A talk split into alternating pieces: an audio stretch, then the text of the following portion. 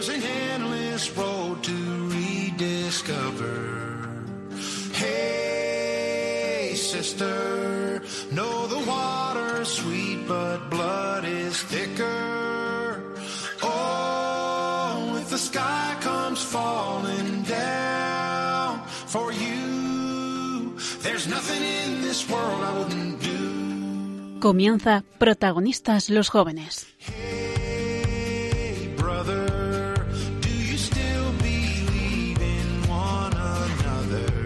Hoy con cursillos de cristiandad.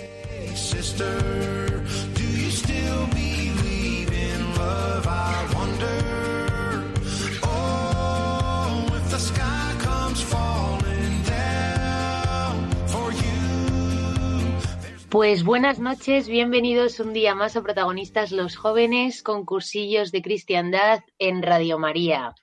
Yo soy Esperanza, Mani- Esperanza Panizo y como cada programa están conmigo Antonio Gómez y Elena Castillo. Buenas noches, chicos.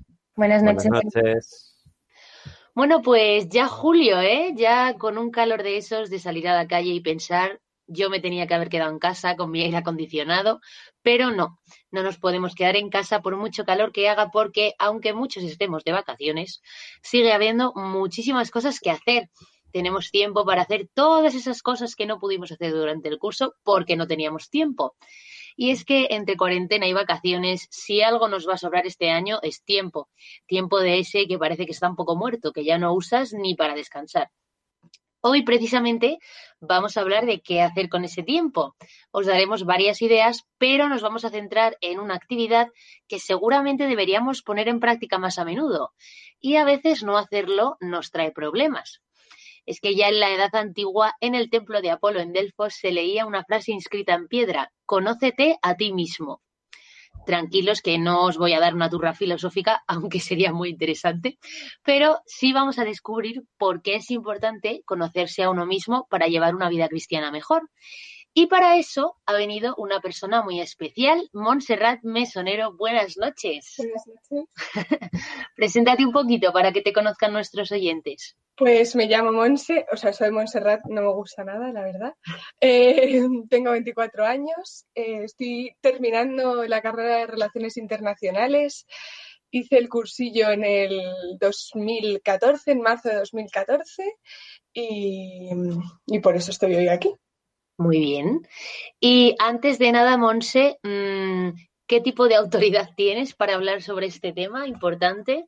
A ver, o sea, yo quiero dejar claro que voy a hablar desde mi experiencia y, que yo no soy psicóloga ni he estudiado nada relacionado con la psicología ni nada. O sea, es verdad que leo mucho sobre estos temas, me gusta mucho, pero no tengo una autoridad académica como para hablar de lo que vamos a hablar hoy.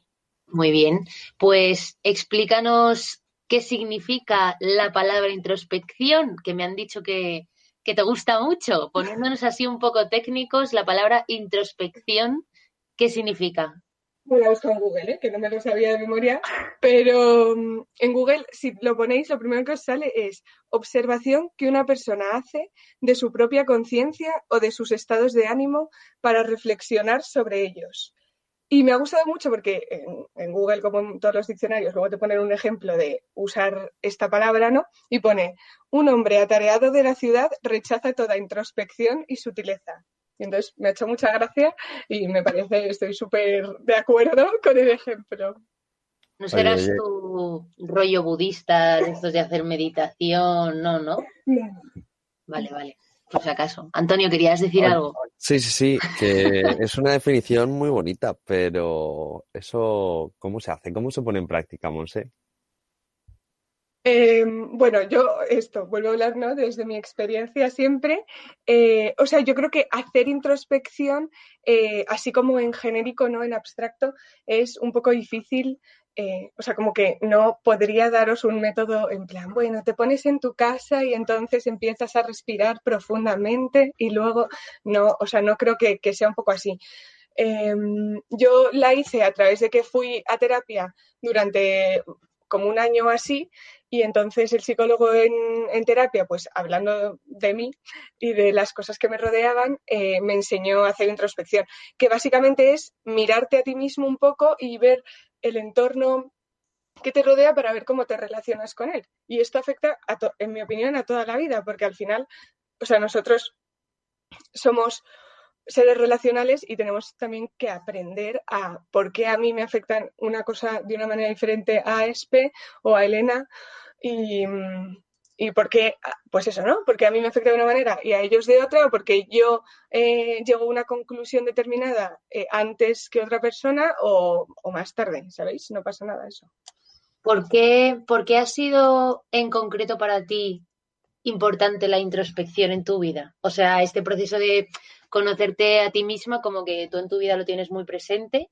Eh, ¿Y cómo es eso? ¿Cómo has llegado a ese punto? O sea, nos has explicado un poco que has ido a terapia y tal, pero ¿por qué concretamente te, importa, te parece tan importante conocerse a uno mismo? Pues a ver, yo creo que eh, cuando fui a terapia, o sea, yo eh, tenía muy claro que, que como que Mm, reflexionaba además sobre cosas, ¿no? O, como que vivía las cosas de una manera muy intensa y muy, a lo mejor yo sentía que era como incomprendida por el resto, ¿no? Y, y entonces cuando llegué allí y me dijeron que, que pues que yo era de una manera determinada, ¿no? Que yo soy una persona pues muy reflexiva, eh, que pues muy curiosa, ¿no? Que está 24/7 eh, como pensando y, al final que te digan que esto, o sea, es normal, que no pasa nada, que todo guay, todo fenomenal, a mí me, ayudó muchísimo esto. Y, y, también sobre todo me ayudaba mucho a no darme tanta importancia que esto creo que, o sea, a lo mejor parece incoherente, ¿no? Mirarte a ti mismo para no darte tanta importancia. Pero a mí me ha ayudado muchísimo eh, hacer introspección y me ayuda a día de hoy porque yo creo que, o sea, la introspección la tenemos que hacer todos como un poco, no cada día, pero a lo mejor sí eh, constantemente.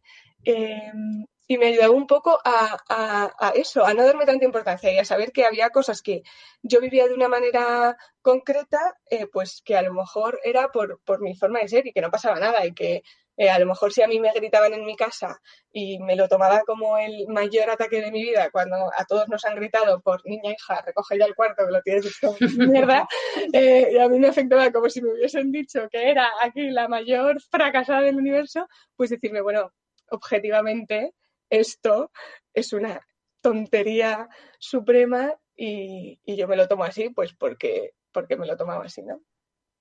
Muy bien, y mm, de todas maneras, em, ¿cómo lo pones en práctica? Porque es un poco lo que decía Antonio, ¿no? Que, que decirlo suena muy guay o sí, introspección, pero dices, venga, voy a hacer introspección. Mm, ¿Cómo estoy? Hmm, pues ¿Nos darías algún tip, algún truquillo para...? Pues yo creo que es, em, bueno, a ver, todas estas cosas yo creo como de reflexionar y tal, está bien hacerlas un poco en parado, o sea, no mientras vamos mm, corriendo, en plan, no llego al bus, pues ahí a lo mejor no es el momento idóneo, pero sí un poco en parado. Y también yo creo que teniendo mucho en cuenta lo que te dice la gente, porque... Mm, pues porque al final eh, hay, veces que tú estás como tan centrado eh, en tus pensamientos, o sea, a mí me ha pasado de, estar muy centrada en mí misma y de repente alguien te saca de, tu, de lo que tú piensas que es tu verdad, ¿no? Y entonces alguien te dice, oye, ¿no te has dado cuenta de que, de que haces mucho, yo qué sé, de que estás 24/7 hablando de la introspección? Y yo, a lo mejor debería dejar este tema un poco al lado, ¿no? Y un poco también... Eh, eso, escuchando a la gente. Em, pero también siendo consciente de lo que, yo creo que, es siendo consciente de lo que tú sientes, ¿no? O sea, ante una situación en la que, pues esto, ¿no? Lo que he dicho antes, a mí me gritan y a lo mejor, eh, pues me lo tomo fatal y de verdad que para mí muchísimas veces cuando me gritan es como se me cae el mundo encima. Y, y entonces, el, el, en ese momento que estoy en caliente, pues a lo mejor no, no soy consciente, ¿no? No, no soy capaz de, ver lo que siento, ver lo que pienso, pero luego sí que llegar a mi cuarto y decir, a ver, Monse, ¿tiene algún sentido que te hayan gritado por hacer el cuarto, que es una cosa objetiva, y que tú te lo tomes así? ¿No? Sea, un poco, un poco el, el ver cómo te afectan a ti las cosas, eh, cómo piensas, cómo reaccionas en ellas y, y, también lo que te dice la gente de tu alrededor, que al final yo creo que también te conocen mucho, o sea, sea tu familia o un amigo tuyo o tu novio o quien sea, pues que a lo mejor tú no te has dado cuenta de ciertas cosas y ellos te dicen, oye, mmm, que mira esto. Y tú, ah, pues sí. Yo recuerdo una vez que para para hacer, un poco mi experiencia en concreto, que Espe me dijo una cosa eh, sobre mí, ¿no? Me dijo como que yo eh, no me dejaba ayudar. Y yo, bueno, Clara, o sea, a ver, entiéndeme, ¿qué me va a decir, no? Eh, y entonces dije, bueno, sí, esto es una movida de espe que se ha creado en su cabeza, pero que yo que soy súper introspectiva, me conozco un mazo bien a mí misma, que esto es como mi muletilla absoluta. Eh, que es, mentira, ¿no? Y como a las dos o tres semanas, otro amigo mío también me lo dijo y yo, espera, espera, espera, ya son dos personas las que han coincidido en esta cosa, ¿no? Y entonces, a raíz de ahí, pues pues, pues a raíz de ahí y de, de, analizar lo que Espe me había dicho, lo que mi otro amigo eh, Pablo me había dicho eh, en relación a esto, pues hice introspección, ¿no? Y entonces empecé a ver si esto era verdad en mi vida, cómo lo había eh, llevado yo y estas cosas. Y mmm, yo creo, bueno, por lo que nos estás contando, como que mmm, también una forma buena de, de ponerlo en práctica puede ser haciéndose preguntas a uno mismo. Y si el otro día hablábamos, no sé con quién, pero decían que había que hacerse las preguntas correctas para, para llegar a, la, a, las respuestas, ¿no?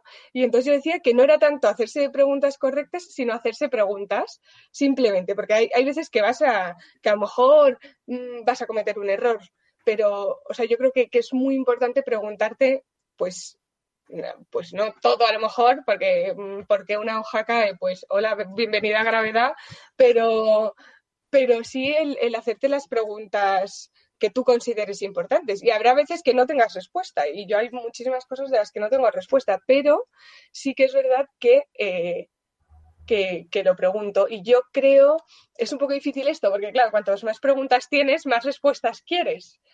Y no siempre las tienes, pero eh, también es, es, es, yo creo que es, que es parte de este proceso, por así decirlo, eh, el saber vivir eh, con un poco la incertidumbre de mm, no saberlo todo, ¿no? Pero tener conciencia de lo que sé también. No sé si esto tiene mucho sentido, me he puesto un poco así elevada, ¿no? Pero, o sea, tener las, que las respuestas que tengas ya está, ya las tienes, ya las interiorizas, ya las vives. O sea, yo hay cosas que hace tres años me parecían imposibles y ahora me veo a mí misma y digo, es que esto ya no le voy a dar más vueltas porque ya tengo clarísimo, ¿no? Que es así y ya está. Ya me van surgiendo eh, preguntas eh, a medida que voy avanzando, pero eso no significa que, que, sea consciente, o sea, que tenga que resolverlas en el minuto uno. Yo recuerdo cuando estaba en terapia y mi psicólogo me decía que me decía todo esto de la introspección y me parecía como, eh, o sea, os prometo que me parecía como un sueño, en plan, este señor está flipando si cree que algún día eh, voy a llegar a hacer todo lo que espera que haga. Y, y, pues a lo mejor salí de terapia y hasta el año siguiente no empecé a, a descubrir que realmente yo tenía las herramientas suficientes para, pues eso, para preguntarme cosas. Guay, Monse. Pues si os parece, vamos a escuchar una cancioncilla, hacemos un descansito y volvemos enseguida.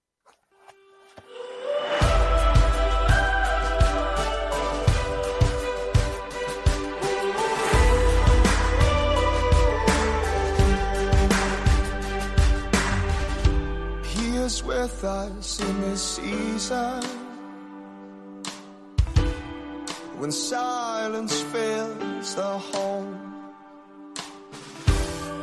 When the lights that you once loved leave you aching and alone. He is with us in the distance between two shattered hearts.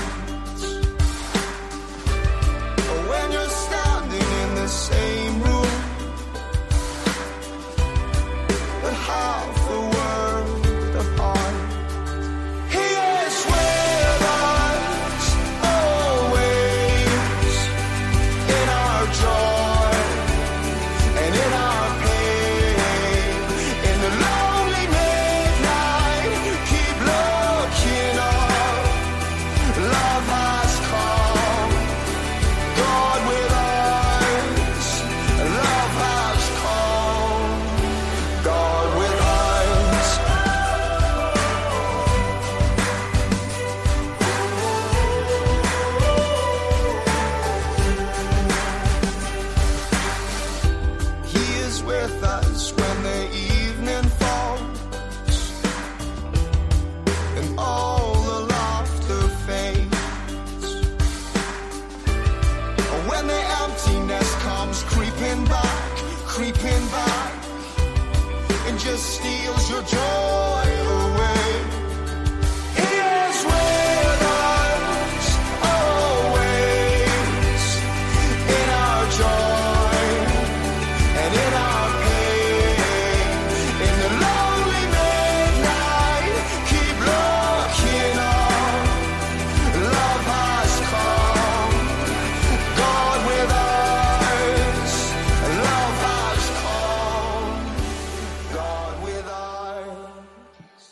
Pues ya estamos de vuelta en Protagonistas los Jóvenes, con cursillos de cristiandad. Estamos hablando sobre conocerse a uno mismo con Monse Mesonero. Y que ya nos ha contado un poquito su experiencia con esa palabra tan complicada, introspección, pero que eh, vamos a ver que es mucho más importante de lo que parece. Monse, eh, yo te quería preguntar eh, en qué te ayuda todo esto de la introspección, porque es verdad que para, o sea, para uno mismo sí que es útil. Yo también eh, estuve en terapia un tiempo y tal y comparto al 100% de lo que dices y creo que es súper importante. Eh, pero en la relación con Dios, porque como que me parece un poco más complicado, ¿no? ¿En qué te puede ayudar conocerte a ti mismo para relacionarte con Dios? Eh, vale. Sí, a mí también me parece como más complicado verlo, pero, mm, o sea, como sabía que iba a venir aquí y sabía que íbamos a hablar de la introspección, intuía que esta pregunta se podía hacer. Y, y entonces eh, me parece muy, pues, mm, reflexionando sobre esto, decía, tío, es que eh, el segundo mandamiento es amarás al prójimo como a ti mismo. Y, y realmente para mí, eh, la introspección, o sea, el, el, hecho de conocerme a mí mismo, a mí misma, vamos, eh, me, ayuda a quererme más, ¿no? Entonces, si me ayuda a mí a quererme más, implica que puedo querer más a Dios. Y, y de verdad que a mí me ha ayudado muchísimo. Un amigo mío también, eh, bueno, compuso una canción que a mí me encanta, que no, no, es famosa en nada, porque es la típica canción que te mandan por WhatsApp. Y, y entonces, eh, bueno, era una canción como Adiós, ¿no? Y entonces decía que, eh, que, decía, quiero que tú seas yo y quiero ser yo. Y, a mí me encantó porque decía, es que es verdad, o sea, yo sin, o sea, yo quiero ser yo misma delante de Dios, ¿no? O sea, quiero poder ponerme delante de Dios y poder rezar eh, con todo lo monse que sea. O sea, con todos los rayadas, con todas mis tristezas, con todas mis miserias y con todas mis alegrías y mis emociones y, y todo, ¿no? Y entonces yo creo que, que el, el cohibirme a mí misma eh, o el intentar ser alguien ¿no? que no soy o el no conocerme suficiente a mí misma también me impedía un poco en mi relación con Dios ser sincera, porque al final eh, yo no, o sea, no tenía muy claro tampoco pues qué preguntas eh, hacerme delante de Dios o qué decirle a Dios o en qué en qué rol, por así decirlo, ponerme, ¿no? Entonces a mí me ha ayudado mucho en eso, en poder ponerme yo completamente delante de Dios a rezar y decir, mira, así soy. O sea, porque muchas veces nos dicen, Dios conoce todo de ti y ve a la oración con todo lo que tienes y con todo lo que eres, que Dios no se va a asustar. Y tú dices, bueno, fenomenal, estupendo, pero si yo no es que me asustase de mí misma, ¿no? Pero sí que era como, bueno, pues yo a ver, con la calmita, eh, poco a poco, eh, tranquilo. Y ahora es como que voy a la oración mucho más libre, porque ya me conozco más a mí misma. Entonces digo, mira, si ya me conozco yo a mí misma y asumo esto, ¿no? Pues digo, Dios, que, pues que nos quiere mucho más, o sea, estoy absolutamente segura de que, de que esto le importa menos tres, ¿no? Y me ha mucho para eso.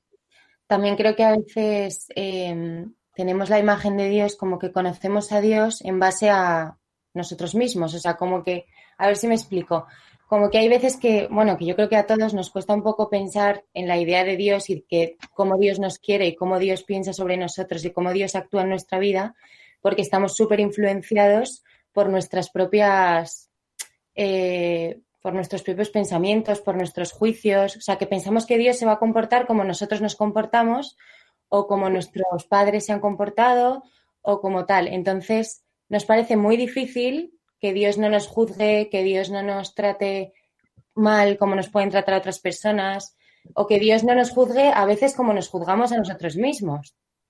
Y también creo que me parece importante por eso, ¿no? Porque en, el, o sea, desde el momento en el que tú te conoces y no te juzgas, sino que te aceptas y dices, pues mira, es que soy así, soy una obsesionada con el orden por lo que sea, eh, pero si no te juzgas, mm, entiendes que Dios, que es Dios, evidentemente, no teniendo ninguna herida, porque es Dios, no te va a juzgar.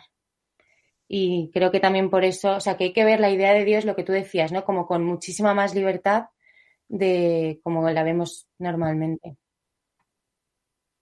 Sí, totalmente de acuerdo, vamos. Y, y sobre todo, eh, yo creo que además de ayudarte en la relación con Dios, supongo que también te ayudará en tu relación con los demás. Sí, sí, sí. Eh, claro, o sea, esto viene un poco, viene un poco también lo que decía Elena, ¿no? Eh, que igual, igual que un poco igual que con Dios, ¿no? Porque, porque al final yo creo, o a mí por lo menos me pasa mucho, que estoy muy influenciada por lo que los demás piensen de mí, ¿no? Y, es verdad que yo soy, eh, que supongo que nos pasará a muchos, la típica que quiere que todo el mundo, mm, caer bien a todo el mundo, que todo el mundo piense lo maravillosa que soy, mira qué bien hace esto, mira qué bien hace esto otro y estas cosas, ¿no? Y es verdad que mantener la constancia de, ese pedestal en el que yo me auto, por así decirlo, me autoimpongo es súper difícil.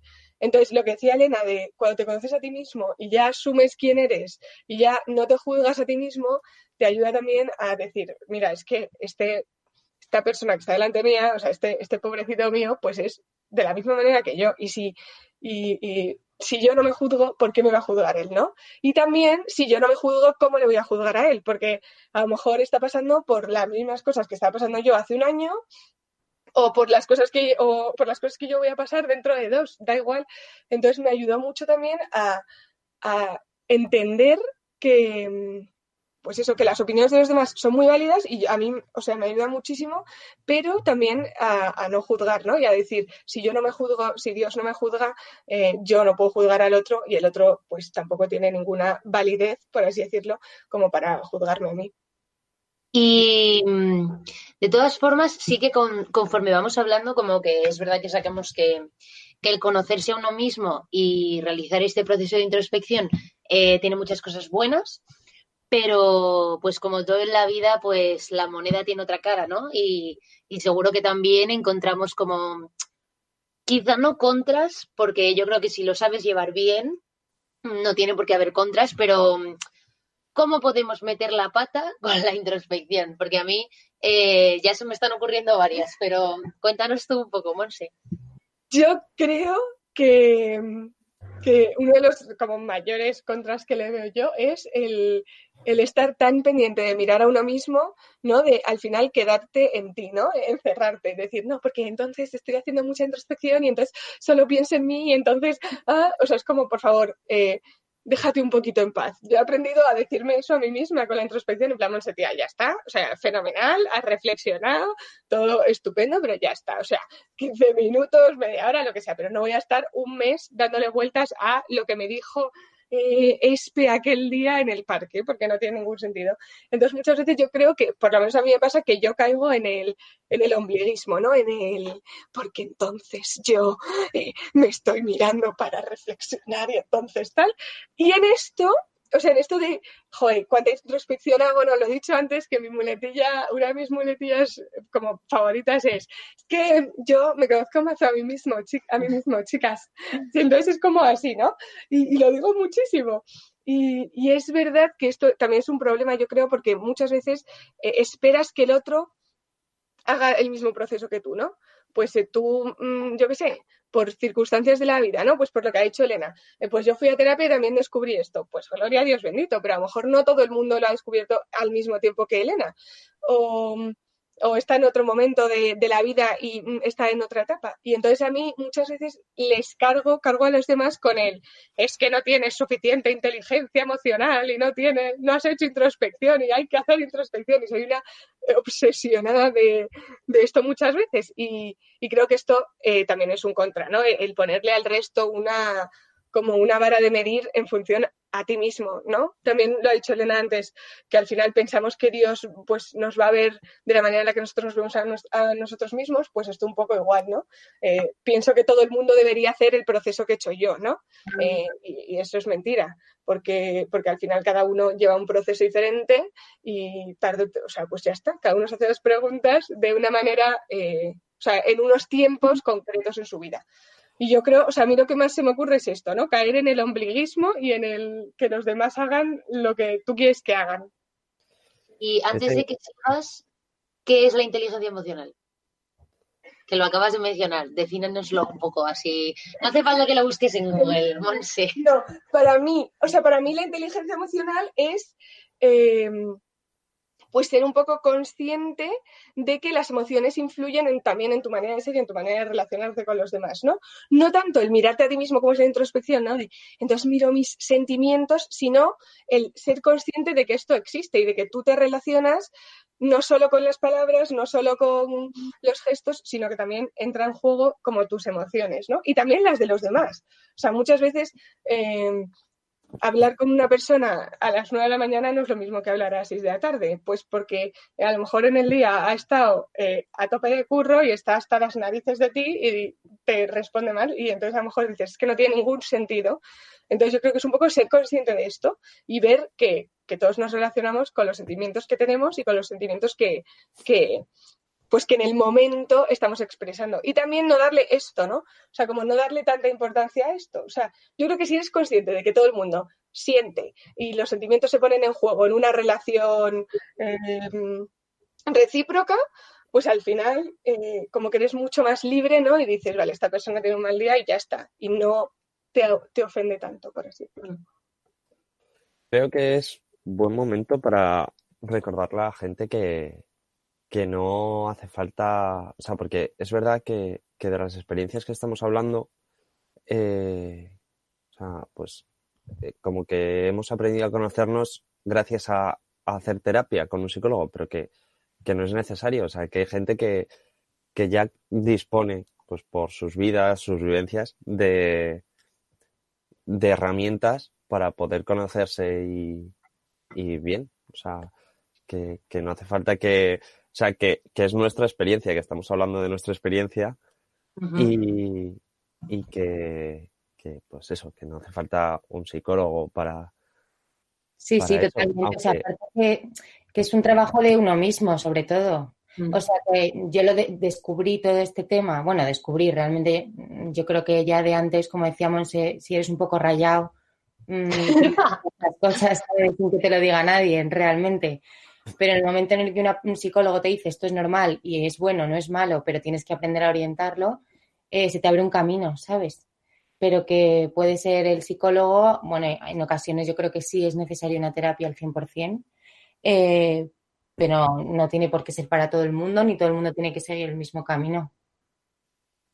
Justo, justo. O sea, que puede ser un psicólogo, puede ser un sacerdote o puede ser mi mejor amigo o mi mejor amiga de, de toda la vida.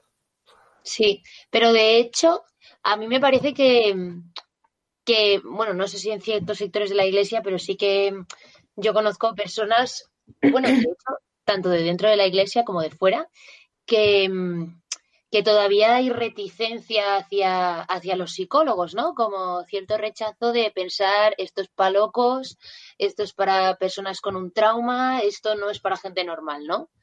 Y, de hecho yo creo que precisamente por esto mucha gente que podría eh, beneficiarse un montón de una terapia, eh, pues se lo está perdiendo por estos prejuicios.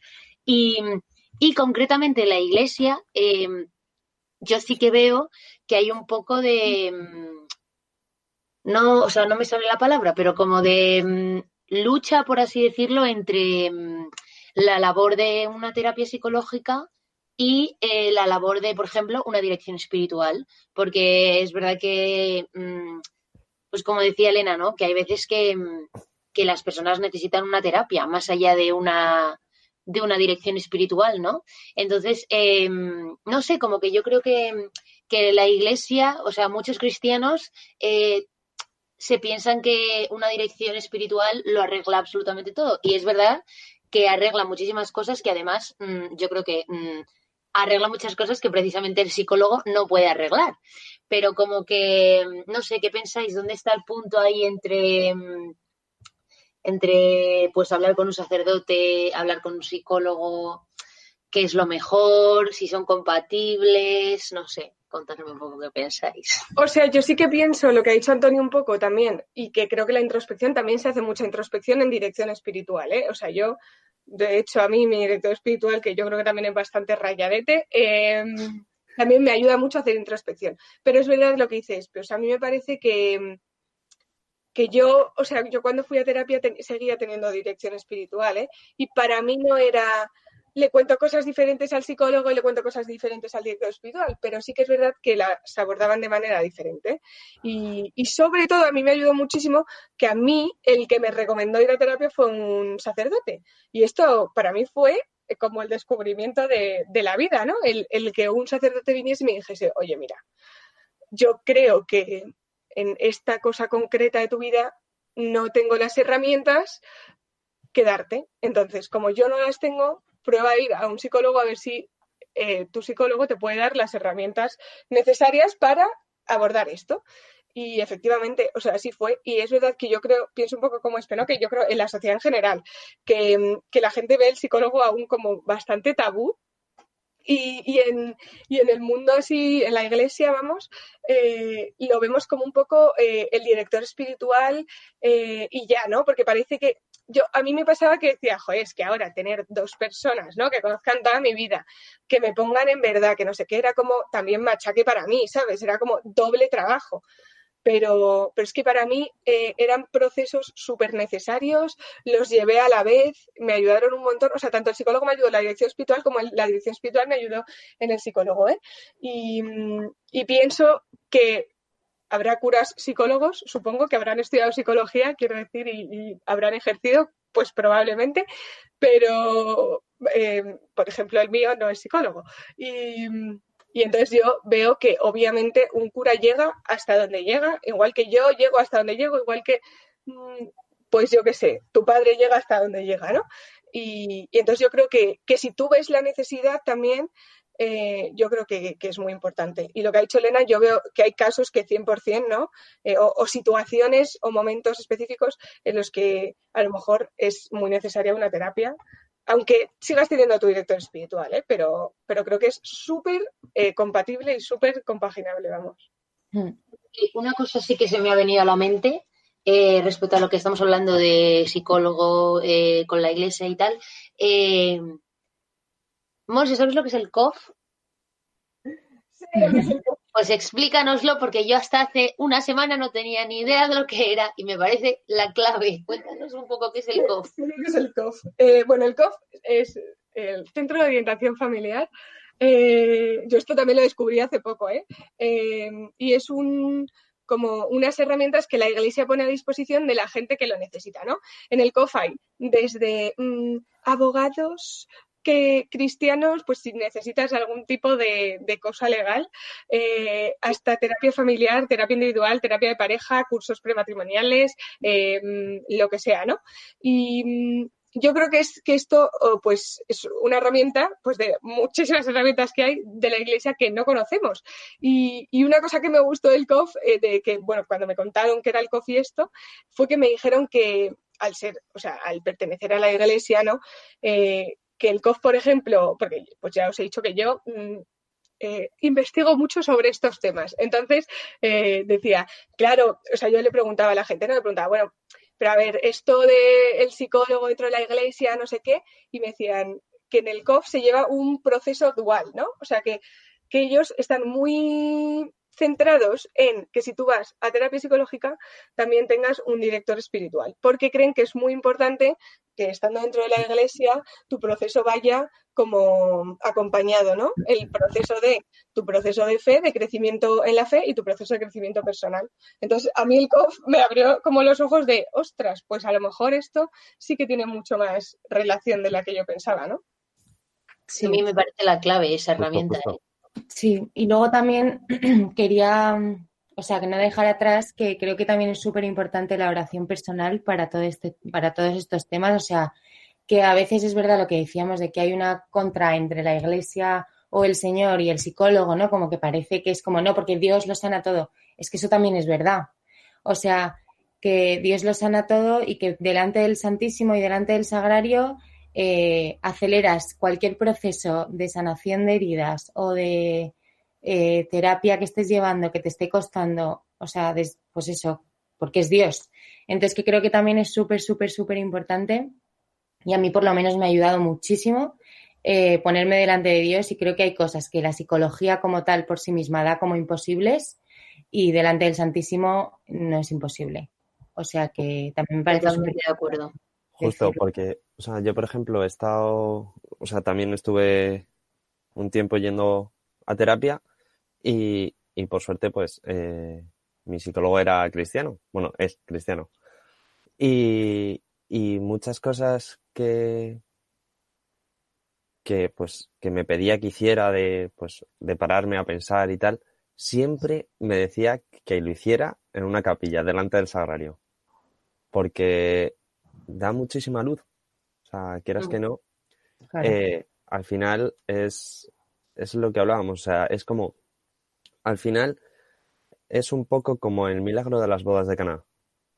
O sea, si, si los sirvientes no llenan el agua, las tinajas de agua, sin el esfuerzo humano, sin la parte humana de la psicología, pues no habría habido milagro. Y luego, además, también hace falta el Señor para transformar el agua en vino, para sanar, terminar de sanar esas heridas. O sea que. Jo, qué bueno, Antonio, tío, me has dejado loca. Eh, qué mola. Me ha encantado, ¿eh? Justo, justo. Fenomenal, hijo mío. Qué guay. Bueno, eh, vamos a escuchar otra cancioncilla, hacemos el segundo descansito y volvemos enseguida ya y terminamos el programa.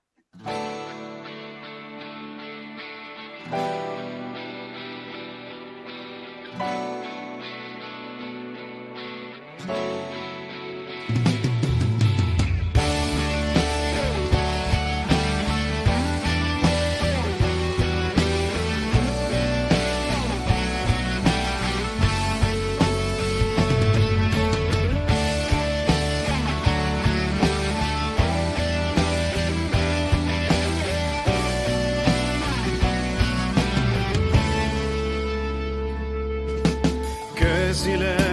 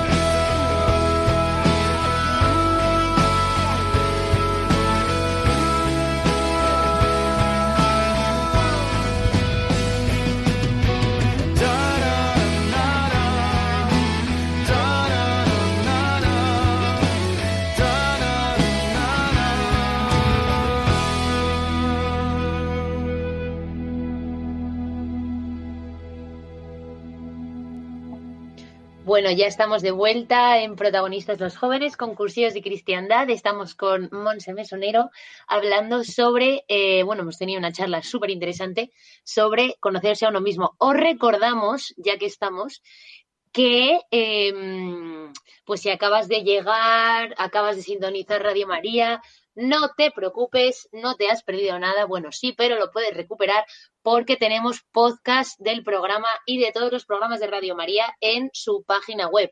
Entras en los podcasts y buscas protagonistas los jóvenes y ahí estaremos nosotros. Somos cursillos de cristiandad. Y, bueno, Elena, eh, nos ibas a contar una cosa que has visto que te ha molado mucho. Cuéntanos. Sí, bueno, no tiene nada que ver con lo que estamos hablando, la verdad, pero ayer estuve en el cine que, viendo la película Unplanned, que no sé si sabéis cuál es, eh, ¿vale? Así como mal dicho, eh, que salió el viernes, es una película de Eduardo Verástegui, se estrenó el viernes en España y bueno, cuenta la historia, el testimonio real de una mujer, una chica, psicóloga precisamente, eh, que, bueno, os cuento la sinopsis, ¿vale? Porque no os voy a desvelar nada. Em, que trabajaba en una clínica abortista de Estados Unidos, bueno, seguramente la conozcáis, Planet Parenthood, y, y bueno, y se convirtió, ¿no? Bueno, se convirtió, ¿no? No es una conversión al Señor, pero sí que es una conversión como que se da cuenta realmente como que empieza a ver otra realidad, ¿no? Se da cuenta de lo que, de lo horrible que es el aborto y, bueno, y sale de allí. Es una historia eh, brutal. Os aviso ya que la peli es súper dura, súper dura. O sea, yo salí muy, muy, muy tocada. Es una peli muy, muy difícil de ver. Es una peli que sales completamente dado la vuelta. Que te, porque es verdad que siempre decimos el aborto es malo, tal, sí, pero te, te ayuda mucho a ver la realidad de todo esto, ¿no? Y es muy, muy, muy difícil. Y nada, bueno, yo os animo a verla sobre todo para darle apoyo, porque creo que es súper importante darle apoyo a este tipo de películas que cuesta tanto que salgan en el cine por la temática, que no ha tenido apoyo de ningún tipo de nada que os podáis imaginar del cine, evidentemente, pero está en muchísimas salas de Madrid y de toda España. Eh, o sea que os animo también a que vayáis a verla, que le demos ahí un poco de publicidad. Ayer el cine estaba llenísimo, a pesar de todas las medidas del coronavirus y tal, que evidentemente se respetaban, pero estaba hasta arriba. Así que nada, que os animo mucho a verla, que vayáis preparados también psicológicamente para la dureza de la peli. Y solo quería hacer un comentario de la peli que me encantó. Eh, dan un dato, porque en Plain Parenthood, que es la, clínica esta abortista reproductiva femenina, eh, eh, dicen, tienen un dato de que cuando hay personas rezando detrás de la valla de cada clínica que tienen ellos, caen el 75% de los abortos de ese día. O sea, Qué vasto. Gente se va o no van o no llegan, no llegan nunca a la clínica o cuando llegan se piran. O sea que a veces pensamos que yo he estado en la clínica Dator aquí en Madrid hablando con chicas y rezando y tal en la puerta y piensas, bueno, esto no va a ningún lado, pasan de ti, no sé qué, pero, pero es real que las estadísticas están ahí y que la oración también es súper importante por este tema. Así que bueno, nada, que te animo a ver la peli y que si ya la has visto y se te ha quedado un poco la sensación de qué hacer, qué puedo hacer yo para esto, rezar a saco y bueno, y si el Señor te ilumina para hacer cualquier otra cosa por, por las personas que quieren abortar, abortar o por los niños que han sido abortados o lo que sea, pues también adelante. Y nada más. Mil gracias, Elena. Además apetece ir al cine ya, ¿eh? Yo llevo sin ir al cine. sí, sí, sí. Media vida. que salió Frozen 2, ¿eh? ¿Y te gustó, Antonio? Me encantó. Yo soy muy crío para estas cosas. bueno, y hablando, de hecho, hablando de, mm, de, películas, las últimas películas que hemos visto, Antonio, tienes un regalo para Monse, ¿no? Hombre, ¿cómo se va a librar Monse de la ronda relámpago? ¡Toma! ¡Qué nervios! Las instrucciones son muy claras. Tienes que contestar en menos de dos segundos y sin pensar. ¿Vale? vale. Empezamos. Si solo pudieras comer un plato el resto de tu vida, ¿qué sería? Aceitunas. no es un plato, ya sé que no es un plato como tal, en plan comida, pero es que me encanta el aperitivo, entonces yo comería aceitunas, eh, jamón serrano y cacahuetes. Sí, sí, sí. ¿Cuál es el sitio más bonito en el que has estado? Eh, ay, no lo sé. Eh, yo creo que algún sitio de Galicia o el País Vasco. La canción que más contento te pone. Ahora mismo una que se llama In the Night de Oques Grases. Qué guay, esto que es gracias, molan mazo. Playa o montaña. Eh, playa. Tortilla con o sin cebolla. Sin cebolla. Bien, ¡Vamos! bien. Cuando vas a un bar, ¿qué te pides? Coca-Cola cero. Uy, una chica sana. Es la primera persona que no dice cerveza, ¿eh? ya, ya, ya. Eres la primera. De abstemia. Chicos, no bebáis. No, es. ¿Cuál es el santo al que le tienes más devoción? Eh, santo, eh, Santa Teresa de. Lisieux y San José. Y luego, santo no reconocido, pero que para mí es santa, eh, Kiara Corbeta. ¿Cuál es la última peli que has visto? Beautiful Boy de Timothée Chalamet o algo así en Netflix. Por si la queréis ver. Está muy guay. ¿Algo divertido de cuando eras pequeña? Eh, que no sabía decir la R. Era la típica que decía pego. entonces, entonces nunca sabía. Sí, de verdad, no sabía decir la R. Qué. Tú eras la que decía que, que el rey Herodes mató a, a los niños, ¿no? Justo. Eh, ¿Y pasaje del Evangelio favorito? ¿Tiene que ser del Evangelio? ¿O de la Biblia en general? Venga, te dejamos Venga, Biblia. Es que, eh, bueno, Eclesiastés me encanta. El de- hay un tiempo para todo, ¿sabéis? Hay un tiempo para rezar y un tiempo para eh, descansar y un tiempo para reír y un tiempo para llorar. Ese me encanta. Guay. No lo Mi favorita también es de Eclesiastés. 12-12. El mucho estudiar desgasta el cuerpo. Es verdad. Pues nada, hasta aquí la ronda relámpago. Muy bien, Monse. Lo has superado, Lo he superado. muy bien, con buena nota. Y antes de que nos vayamos, que se me ha olvidado, que esto es muy importante, es que, eh, bueno, vacaciones, muy guay, pero un poco dangerous porque mm, nos encerramos un poquito en nosotros mismos, está muy bien aprovechar este tiempo para hacer introspección, ¿verdad, Monse? Pero eh, no podemos olvidarnos del Señor, que esto pasa mucho, que llegan las vacaciones, turú, turú, felicidad y bye bye Jesús, y esto mm, no puede ser. Así que si alguno tiene algún consejillo que aportar, cómo vais a mantener ahí a tope la fe este verano, chicos. Antonio, Eh, pues. ¿Y yo por qué? Bueno, venga. Eh, ya con ganas de decir algo. Elena ya está en la playa, ya ha ya desconectado. ha desconectado completamente. Me voy mañana y estoy ya que no me lo creo, vamos.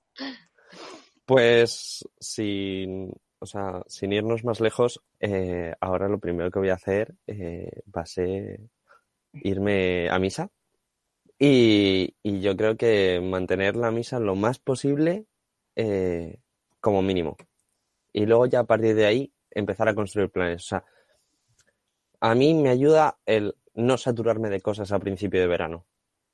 Porque si no, llega agosto y adiós muy buenas. Entonces, eh, pues, eh, pues la misa y, y luego pues planes o con la comunidad o con la parroquia o pues cosas que, que me vayan acercando eh, para, pues eso, para no alejarme, sobre todo. O sea, la clave está en que, o por lo menos a mí siempre me han dicho que si no avanzas retrocedes. Entonces, pues, a lo mejor bajar un poco el ritmo, pero no dejar nunca de, de acercarme. Muy bien. Helen, ¿tú?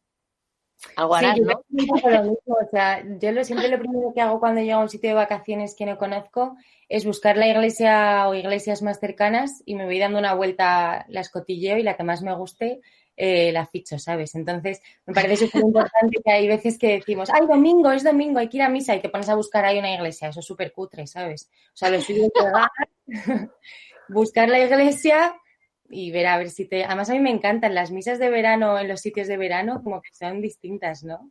Normalmente, además, son como al aire libre la mayoría porque no cabe la gente o los sacerdotes son como que rotan por varias capillas. No sé, a mí me gustan mucho las, las misas de verano y yo creo que estaría guay. Y luego además que en verano hay un montón de tiempo, te puedes ir a misa a las 8 de la tarde que ya estés harto de playa y creo que hay muchísimo más tiempo para dedicarle al Señor y lo, lo que dice Antonio, ponerlo en el centro del día y a partir de ahí pues hacer tus planes. Muy guay. Yo, por ejemplo, que con el coronavirus este año estoy muy triste porque mm, me han dejado sin campamento de verano y estoy súper deprimida. Pero, pero una amiga mía eh, pues me ha recomendado, que lo está haciendo ella y la verdad es que me parece súper buena idea, que en el campamento pues al final todo el día gira en torno a Dios, pues eh, nos levantamos y ofrecemos el día, hacemos laudes, hacemos completas, tenemos misa, tenemos catequesis, pues intentar mantener todos esos momentos de oración en mis días de vacaciones, pues eh, sobre todo estoy intentando rezar liturgia de las horas, que no solo mm, me transporta un poco mentalmente al campamento y eso me hace mucha ilusión, sino pues que además eh, me ayuda a mantener la clave de ese campamento, que es el, el, tener a Dios en el centro. Así que mi propósito está siendo rezar liturgia de las horas. A ver si me dura todo el verano. Esperemos que sí. ¿Tú, Monse, vas a hacer algo, algún truquillo para este verano? Yo no tengo trucos porque yo veraneo, mi casa de verano está eh, enfrente de una iglesia. O sea, mi vecino de al lado es el cura. Entonces, literalmente tengo una iglesia a un minuto y medio. Entonces, eh, típico día que a lo mejor estás tiradísimo, ¿sabes? Ahí en, en, casa sin hacer nada y empiezan a sonar las campanas y entonces es como, venga, vale, está bien. Y además a mí me, también me, me, hacen ilusión las misas de verano, como ha dicho Elena, eh, porque es verdad que son súper diferentes. Y además yo creo que, por lo menos donde yo veraneo, no hay muchísimos jóvenes que vayan a misa. Y, y el, la, el, verano pasado me tocó leer como ocho veces, ¿sabes? Eh, y entonces se partían de risa porque era la única joven que había. Entonces como que me, ¿sabéis? Como que es como, soy la representación juvenil de la iglesia en este sitio. Y eso mola. Y bueno, pues. no, una diga, cosa que nos ha enseñado la cuarentena eh, es que podemos rezar en casa. Hay mucha Cierto. gente se ha montado su altarcito en casa, pues que, que lo mantengan durante el verano. Bueno, si puede ser ya de por vida, pero por lo menos este verano y, y sigan acercándose a, pues muchos tienen una imagen de la Virgen, pues a, a saludarle y, y que con su ayuda pues todo es mucho más fácil, así que, que ella también pasó muchos veranos. Así que, Desde luego. Bueno, pues hasta aquí el programa de hoy, chicos. Muchísimas gracias a todos, especialmente a Monse. Muchas gracias. Eh, seguro que nos ha iluminado a muchos sobre un tema que tenemos un poco olvidado y que es bueno poner en práctica. Y nada, recordad que nos vemos el mes que viene, primer martes de mes, eh, ya agosto. Y, y nada, os deseamos a todos unas felices vacaciones. Así que un besito a todos y nos vemos el mes que viene. Hasta luego. Adiós.